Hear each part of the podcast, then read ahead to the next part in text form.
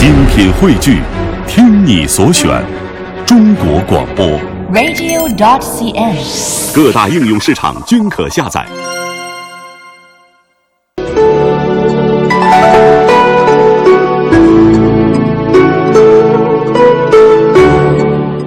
品读中华人物，启迪智慧人生。各位好，我是郑博。大家好，我是文艳，欢迎各位锁定中央人民广播电台香港之声数码广播三十二台的《中华人物》节目。在今天的节目当中呢，我们继续走进乡土文学家系列节目。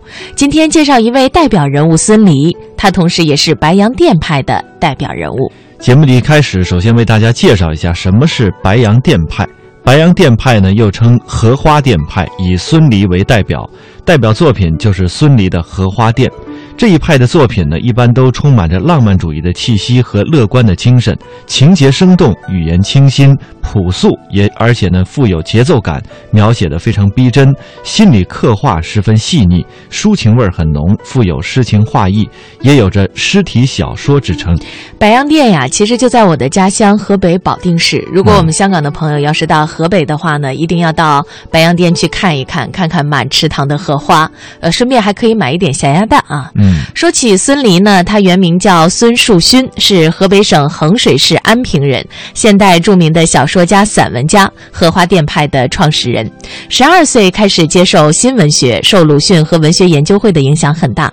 孙犁是他参加抗日战争之后，于1938年开始使用的笔名。1942年，孙犁加入中国共产党，在新中国成立之后，历任中国作协天津分会的副主席、主席，天津市文联的名誉主席，中国作协第一至三届理事、作协顾问，中国文联第四届委员。那么接下来呢，我们来了解一下孙犁的文学创作之路的起源。孙犁原名孙树勋，一九一三年生于河北省安平县的一个农民家庭。他出生前，父亲在安国县城一家粮店学徒，母亲在家中种地，家境十分清寒。他母亲生孩子，他姥姥要给他母亲去做一碗米汤，就找不着做汤的柴火，最后把家里一个破鸡笼给拆烂了，然后才煮了一碗米汤。这就是孙犁他们家的家事。在这样一个情况下，生儿育女当然是很难的了。所以孙犁他母亲生了七个孩子，他前边有三个哥哥，两个姐姐，他后边有一个弟弟，全都夭折，只有孙犁一个人活下来了。这个唯一存活下来的孩子，从小就体弱多病，后来又换了惊风疾。土话说叫出风啊，是不是？后来后来，他说他叔叔带着他上上五人桥打针才扎好了嘛。他从小很绕，所以那时候老师这个有时候一年孙犁他们家还招待老师吃顿饭，他叔叔还嘱咐老师千万别打他，他身体不好。其实没人会打他，因为他特喜欢念书。一九二四年，十二岁的孙犁被父亲抱上驴背，来到安国县城读高级小学。在学校的阅览室里，他被陈列其中的大量刊物所吸引，特别是鲁迅、叶圣陶、许地山、刘大杰等人的小说，常使他沉浸其中。孙犁特别喜欢鲁迅的杂文，认为那是传之千古的名作。一旦发现鲁迅的文章，必然沉心阅读，务求熟记在心。他自己确确实实是对鲁迅的作品是非常崇拜，他认为鲁迅的道路是唯一正确的文学道路。他读鲁迅到什么程度呢？鲁迅的小说也好，散文散文也好，杂文也好，只要摆在报纸上，不看名字就知道这就是鲁迅。他当时把鲁迅的很多名言警句抄下来贴到墙上，直至背诵熟了而后止。年轻时代，孙犁每读鲁迅的《为了忘却的纪念》，他都感动得流下眼泪。孙犁是一直是推崇鲁迅的，他是个买书，都是看着鲁迅那个书单去买去。他在其中其中头就写了少年鲁迅的故事，作为这个儿童读物。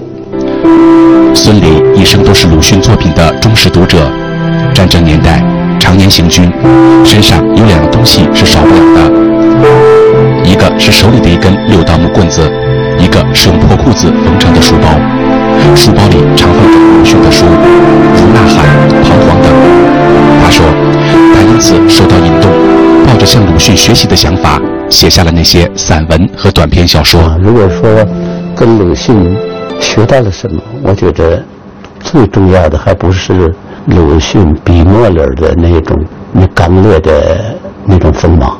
我觉得鲁迅的文章里边有的段落是很刚烈的，啊，从孙俪的作品里很很难找到这个东西，但是他有鲁迅的骨头，他有鲁迅的内在的灵魂。人物穿越时空，人生启迪智慧，人文润泽心灵，人性彰显力量。香港之声，中华人物，为你细数那些被历史记住的名字。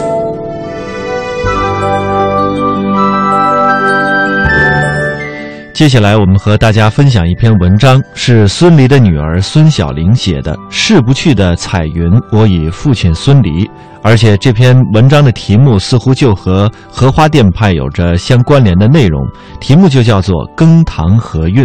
文章是这样写的：五十多年以前，我六七岁的时候，和父亲在天津水上公园荷塘前照过一张照片，是他的老朋友王林夫妇拍摄的，取景很好。身后是一大片映日荷花，别样红，还有浓密的芦苇。照片上，父亲身穿长袖白衬衫、灰色布裤、黑布鞋，他拢着我细瘦的小胳膊，我娇憨地依偎在他的身旁。我有一个无忧无虑的快乐童年。三岁时，从河北安平县和母亲、哥哥一块儿坐大马车来到天津，中途遇困。还是父亲亲自把我们娘仨平安接回来的。曾经已是初中生的我，一边趴在桌上做功课，一边问父亲：“爸爸，荷花店是怎么写出来的呀？”有些好奇，有些漫不经心。父亲静静地坐在椅子上，微微笑着对我说：“就那么写出来的，在窑洞里用草纸，连底稿都没有打。那时候延安刚刚整风完，人们还不怎么写。”再有啊，那个地方风沙很大，见不到这些东西。这些东西呢，就指的是电水荷塘，所以就感觉好。笑容一直浮在他的脸上，他很从容地回忆着生命当中一段独特的经历，那是他沿着革命现实主义创作道路留下的一段不寻常的足迹。说完之后，他似乎还沉浸在对往事的回忆之中，脸上露出那种孩子般的受了表扬之后的腼腆。父亲的写作境界。大而纯，他一生都在用美好高尚的文学作品为读者读者提供优秀的精神食粮，尽全力捍卫民族语言的纯洁性，自觉抵制那些毒害人民，特别是广大青少年的看似时髦现代，实则令人伤心瞠目的种种不良现象。父亲始终认为，文学艺术应该发扬其高级，摒弃低级，文以载道，给人以高尚的熏陶。一九九三年住院时，父亲曾对年轻人说过：“趁着年轻，多看点书比什么都好。看就看点好东西，色情武打的千万别看，看坏书还不如不看。千里之行，始于足下，不积跬步，无以至千里。熟读唐诗三百首，不会写诗也会吟。”这就是从小父亲对我的教导。父亲的人品如带路碧荷般高洁。不随波逐流，不随风摇摆，不视权贵，不慕奢华，一介寒儒，两袖清风。他的心灵绿地不受世俗利欲的侵扰，我行我素地保持着对文学理想神圣的追求。他曾经担任河北文联的主席，以《小兵张嘎》等作品隐喻文坛的作家徐光耀伯伯曾经这样赞美过他心底崇敬的孙犁先生。他说：“躺着荣华利禄之场，张扬文人一散。”不一句，独自站在时代的高岗之上，引吭高歌，宏大浩然之气，这又是怎样的气概？在为人处事上，父亲从不把人分三六九等，只愿雪中送炭，不惜锦上添花。晚年，他即使给有些素不相识的读者回信，也极为认真，充满了热忱。他用老树护幼枝的情怀对待这些很普通、很平常的无名之辈。用这些年轻人的话说，就是您的回信充满了感情、热情，字体端正稳健、规整，毫不敷衍。我曾经见过一封几个小学生的来信，那是几个边远农村的天真烂漫的孩子，得到孙爷爷充满鼓励的回信与赠字，又兴奋又感动，密密麻麻地写了好几张纸。他们还随信寄来一篇报道，是他们与孙爷爷通信经过的简报，上面有父亲给孩子们书写的很有教义的书法，还有些残疾军人、普通教师、厂矿工人。抱着有可能试一试的想法给父亲来信，希望能得到他的题签作为珍藏纪念。已是耄耋之年，精力体力都已有限的父亲，总是不辞辛劳地亲自复信，满足他们的心愿，令他们大喜过望，始料不及，表示要更加勤奋地工作学习，报答您的关怀。一九九五年的夏天，给他写信的人中有一名因战负伤的复员军人。很敬仰这位有独特风格的老作家，在我父亲为他的题字当中，他最喜欢的是“须为下殿走，不可好楼居”。他说，会好好记住这两句话，记住前辈您对一位无名晚辈的鼓励。他的心里永远装着读者，他与读者心心相印。有年轻的素不相识的读者跟他要书，他出人意料的真的寄了去，令对方至今难忘。有的信封里夹寄了五元钱向他求书，他不仅给人家寄了书，还退回了钱。结果读者又写来感谢信。有保定技校的学生给他写信，指出荷花店一文中有个字儿写错了，他耐心的回信解释是印刷问题。学生很感动，还专门来看望过他。父亲虽然以自己的学识、天分、才情、经历和人品，有着他的自信与自负。但他骨子里是十分谦虚的，在生活当中，我有切身的感受。在他身边生活这么多年，从听不到他自诩自夸，甚至连南有巴金，北有孙犁这样极高的评价和说法也予以拒绝。他跟我说：“人家是人家，我是我。”他性格上的缺点，一生做得好的、不好的地方，都敢写进自己的文章，不欺人也不自欺。能做到这一点，实在需要极大的勇气。只有心地诚明、实实在在把自己的心交给读者、有真诚的写作态度的作家，才能做到这一点。父亲晚年以古人顽强创作心智，远离喧嚣，在孤独寂寞中著书。在他的书房书柜上有两个橘黄色的台灯。月光下，不知曾为他的伏案南窗投下多少的光亮。在他的卧室木头床床头柜上，也有一盏塑料的黄色的台灯。夜深人静的时候，他有时还会读一会儿书。他的有生之年便是爱书之日，爱书爱了一辈子，如知音似伴侣，呵护有加。有张伯驹、郑一梅的，也有许编鲁迅书简、新版鲁迅日记及鲁迅书信记等。鲁迅先生所列必读书，他都尽可能的读。活到老，学到老。天地之大，历史悠长，中华典籍丰美优良，孜孜以求，他固不遑。探寻遗绪，发射微芒。读书让他精神升华，读书也让他心中敞亮，读书让他忘却烦恼，读书驱走伤痛哀伤。读书如夜行有烛光。读书给他带来新的希望，在他的晚年，仍然保持着旺盛的艺术创造力，保持着对文坛敏锐的观察力，呕心沥血，披肝沥胆。在他十余年的时间里，日夜兼程，废寝忘食，写下了四百多篇文章，近百万字，创造了一个文学奇迹。那么接下来呢，我们带给大家的就是孙犁创作《白洋淀》的故事。在抗战的集中平原上，孙犁到处看到了一种无形的力量。我遥望着那漫天的芦苇，我知道那是一个大帐幕，力量将从其中升起。这里说的是他熟悉的白洋淀。一九四四年春天，孙犁奉命由晋察冀边区调往延安鲁迅艺术学院，开始了文学研究与教学工作。相对安定的生活环境。使孙犁的创作日渐多产，其影响也日渐极大。很多在延安的作家写的东西都是金戈铁马，你烽火连天，炮火硝烟，全是来抗日战争的。当然，这部分是不可缺的，啊，这也是那个中国抗日战争跟国内革命战争里边的呃那实际图像，嗯。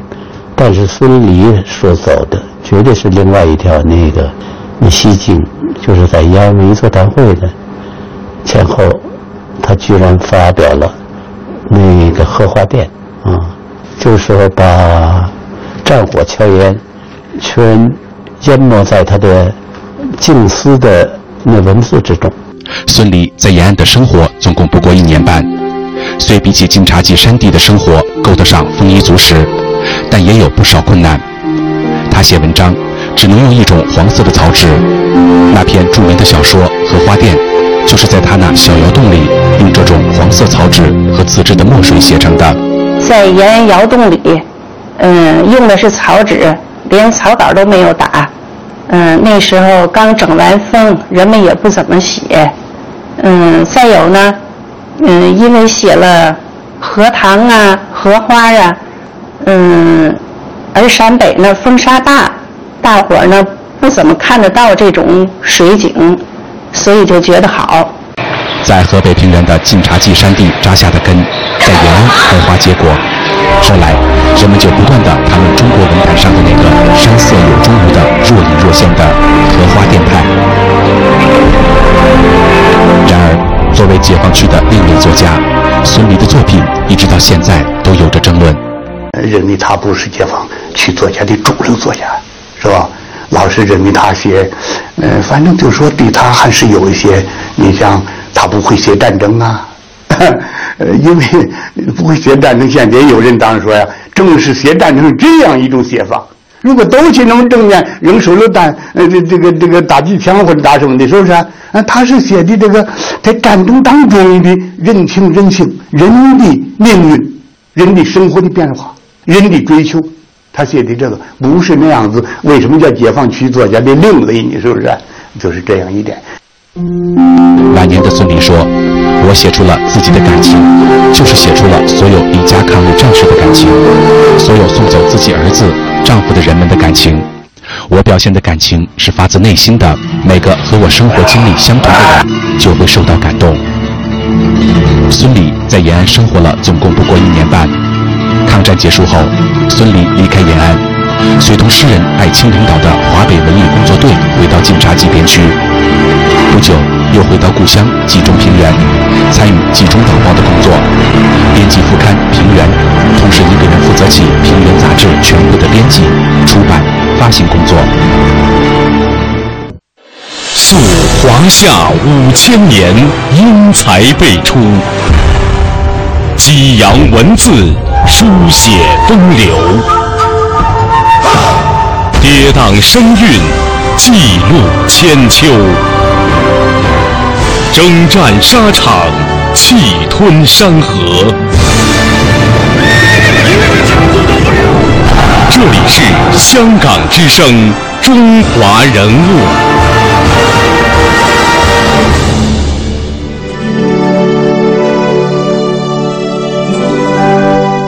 接下来，我们继续和您分享一篇文章，从另外一个侧面来了解孙犁先生。这是现任的中国作家协会的主席铁凝写的一篇文章，题目叫做《带套袖的孙犁先生》。在文章当中，铁凝是这样写的：“我产生要当作家的妄想是在初中阶段。”我的家庭鼓励了我这妄想，父亲为我开列了一个很长的书目，并四处奔走想办法从已经关闭的市级图书馆借出那些禁读的书。在父亲喜欢的作家当中，就有孙犁先生。为了验证我成为作家的可能性，父亲还领我拜会了他的朋友小兵张嘎的作者徐光耀老师。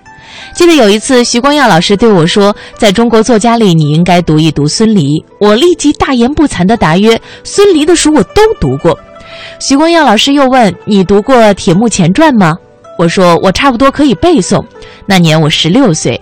现在想来，以那样的年龄说出这样一番话，实在有点不知深浅。但能够说明的是，孙犁先生的作品在我心中的位置。一九七九年，我从插队的乡村回到了城市，在一家杂志社做小说编辑，业余也写小说。秋天，百花文艺出版社准备为我出版第一本小说集，我被李克明、顾传经两位编辑热情地请去天津面谈出版的事儿。行前，已故作家韩应山嘱我带封信给孙犁先生。我带了信，在秋日的一个下午，由李克明同志陪同，终于走进了孙犁先生的高墙大院。这是一座早已失去规矩和章法的大院。孙犁先生曾曾在文章里多次提及，并详细的描述过他的衰败的经过。如今，各种凹凸不平的土堆、土坑在院里自由地起伏着。稍显平整的一块地，一户人家还种了一小片黄豆。那天黄豆刚刚收过，一位老人正蹲在拔了豆节的地里，聚精会神地捡豆子。我看到他的侧面，已猜出那是谁。看见来人，他站起来，把手里的黄豆亮给我们，微笑着说：“别人收了豆子，剩下几粒儿不要了，我捡起来可以给花施肥，丢了怪可惜的。”他身材很高，面容温厚，语调洪亮，夹杂着淡淡的乡音。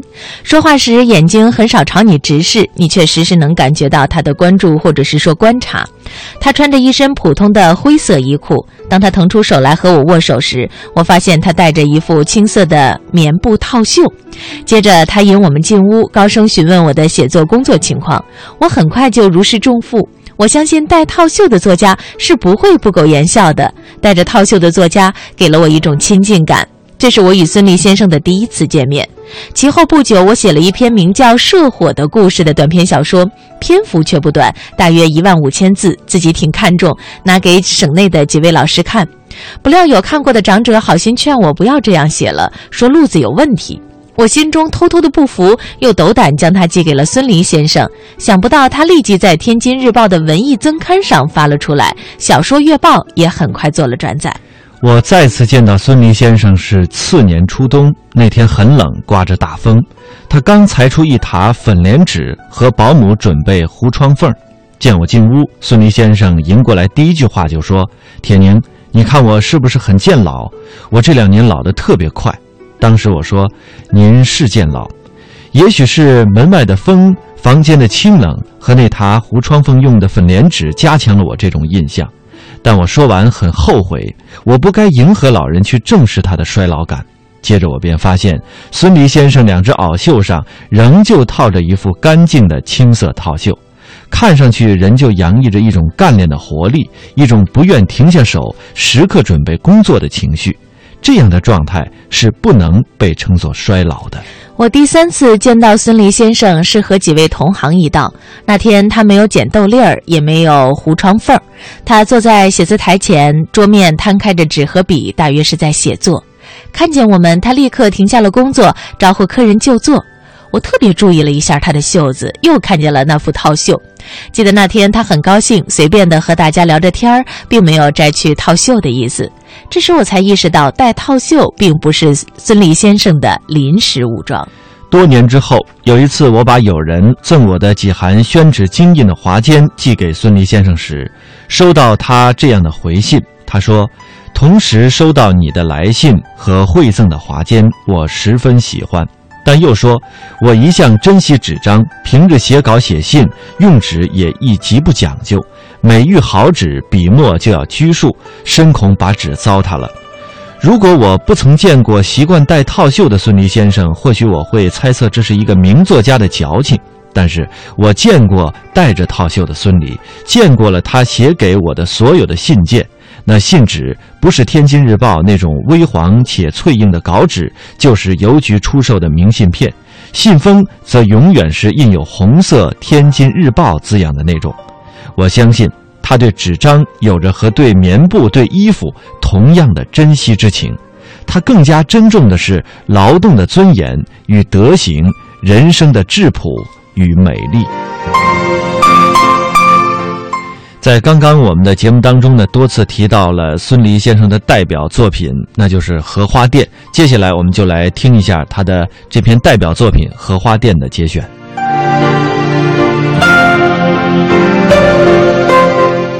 女人抬头笑着问：“哦，今天怎么回来的这么晚？站起来要去端饭。”水生坐在台阶上说：“吃过饭了，你不要去拿。女人就又坐在席子上，她望着丈夫的脸，她看出他的脸有些红胀，说话也有些气喘。他们几个呢？这女人编着席，不久，在她的身子下面就编成了一大片。她像坐在一片洁白的雪地上。也像坐在一片洁白的云彩上。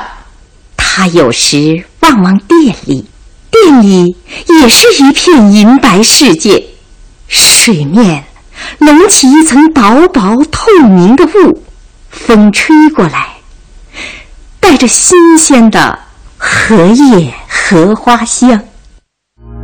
人物穿越时空，人生启迪智慧。人文润泽心灵，人性彰显力量。香港之声，中华人物，为你细数那些被历史记住的名字。